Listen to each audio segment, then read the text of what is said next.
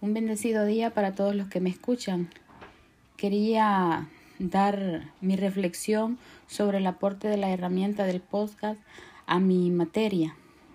Me gustaría iniciar diciendo que ya que esta herramienta es utilizada para presentar un contenido en formato de audio y el usuario o el estudiante puede escucharlo cuando quiera o cuantas veces quiera en el lugar que él desee porque esta herramienta es descargable.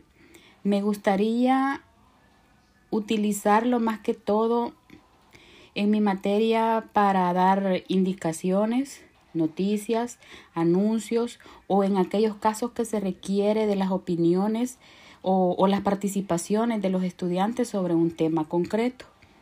Digo esto porque no soy de la idea que pueda compartir contenidos a través de, de este medio debido a que la cultura que estamos experimentando con muchos de los jóvenes estudiantes, ellos tienden a aburrirse viendo un video o escuchando audios demasiado de largos. Por eso creo que el aporte de esta herramienta en mi asignatura debe ser más que todo para dar indicaciones claras y precisas sobre un tema específico.